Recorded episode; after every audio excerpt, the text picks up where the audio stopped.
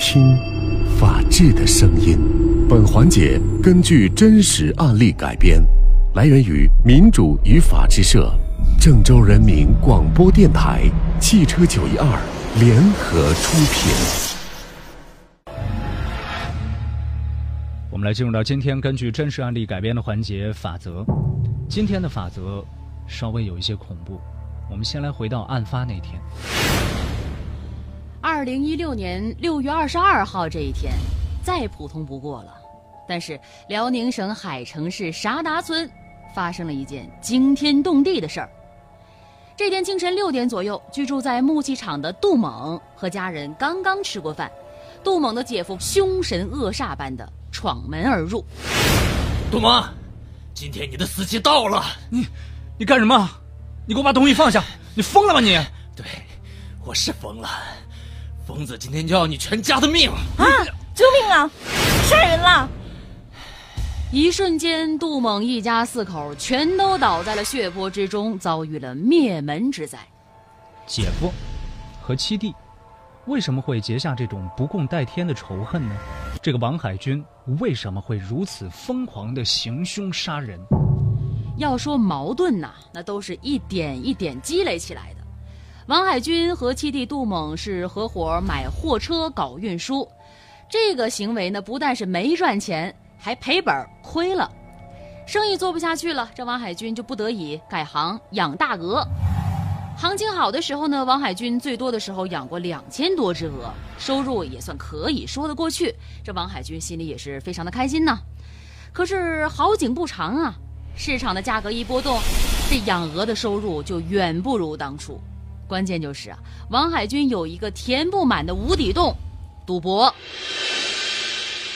大家都知道，这赌博呢，他是越赌越输，越输越赌。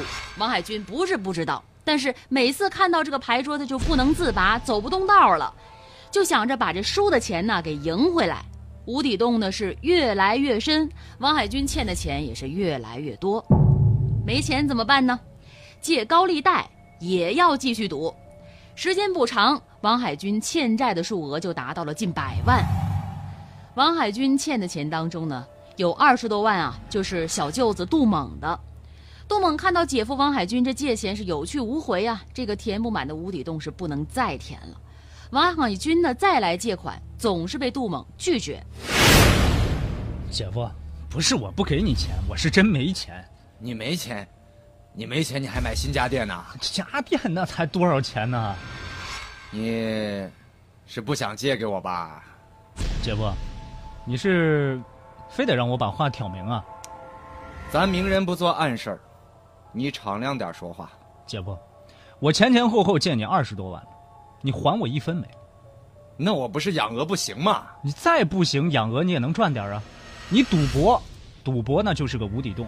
你不还我的钱，也得考虑我姐，是不是？你也得替我姐考虑考虑啊！你姐，你姐都没有这么教训过我，轮到你教训我了，是不是？姐夫，我的亲姐夫。咱要不是一家人，我何必操这闲心？我心疼我姐呀！你别扯那没用的啊！这钱你到底借还是不借？不借。行，啊，小子，你有种！小舅子杜猛以前是多次借款相助之恩，就被这一次的不借抵消的荡然无存。一波未平，另一波又起，赌博桌上输掉了巨资。经营货运的养鹅也亏损，就使王海军备受煎熬，寝食难安啊！那债主们呢，也是屡次登门讨债，更是让王海军无所适从。王海军，说吧，什么时候还钱？哎，大明子，你再还我几天行不行？就几天，就几天。再还你几天？哎，我再还你几年，你看行不行？啊，王海军，吃了豹子胆了你。啊，你也不看看你借的是谁的钱？我知道，我知道，一个月内不还，小心你的手。我我还我还我肯定还。王海军和小舅子、小姨子之间的矛盾呢，还跟这个争夺岳父的遗产有一定的关系。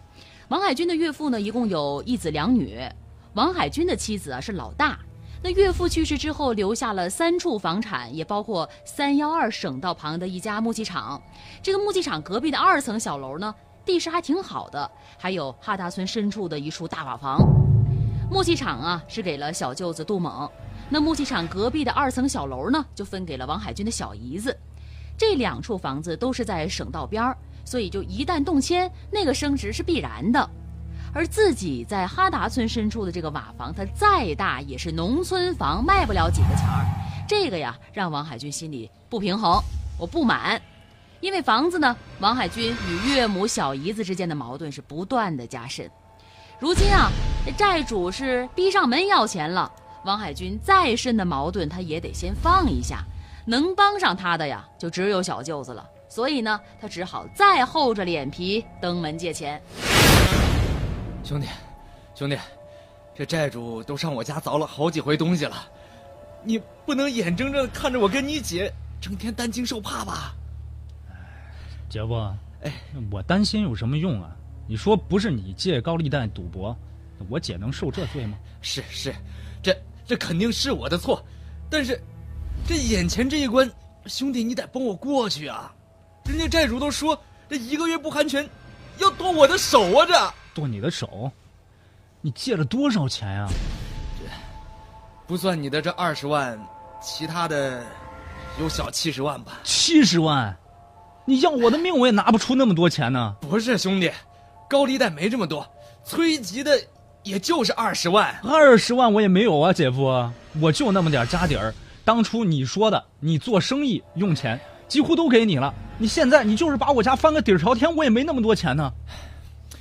那你有多少？那我先用着行不行？没有，我一分都没有。这，你走吧，走吧，走吧，你走吧。呀，要说你就是狗改不了吃屎的赌棍，你不能爱上哪上哪去。小舅子杜猛怀里揣着钱，不肯帮自己渡过难关，这王海军心里就烧起了怒火呀，开始筹划报复计划。六月二十二号这一天清晨，王海军来到了小舅子杜猛所住的木器厂的附近。杜猛和妻子呢是育有三个女儿和一个儿子，大女儿二十五岁，是一名护士；二女儿呢是住校读高一。平时杜猛夫妻俩和一儿一女以及老母亲就住在厂里。那在木器厂的西边呢，不远处还有一栋二层的小楼，是紧邻着三幺二省道。这个地方啊，就是王海军的小姨子的家。平时呢，他小姨子是自己住。六月辽宁的清晨，天气还是比较凉爽的，但是王海军的积怨、仇恨、怒火已经熊熊燃烧了。他像发疯的野牛一样，将小舅子一家四口全都杀害，就出现在刚刚节目开始发生的那一幕。四个人倒在血泊里，也没有让王海军害怕，他继续的疯狂。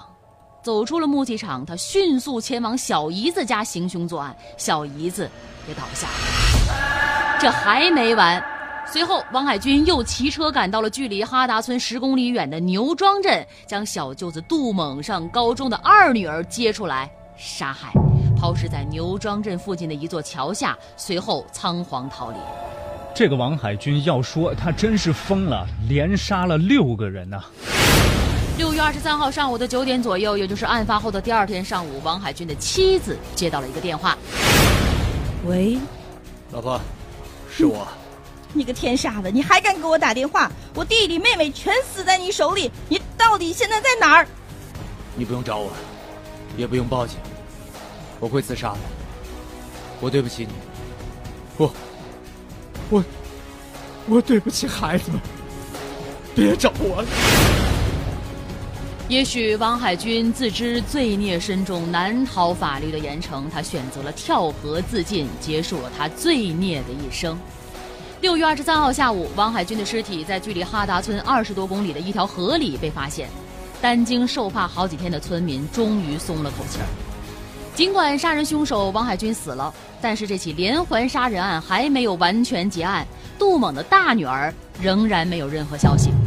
六月二十五号上午，一位村民无意在哈达村旁发现了大女儿的尸体，至此，辽宁海城六二二恶性杀人案的惨痛悲剧——被杀七人，凶手自杀，落下帷幕。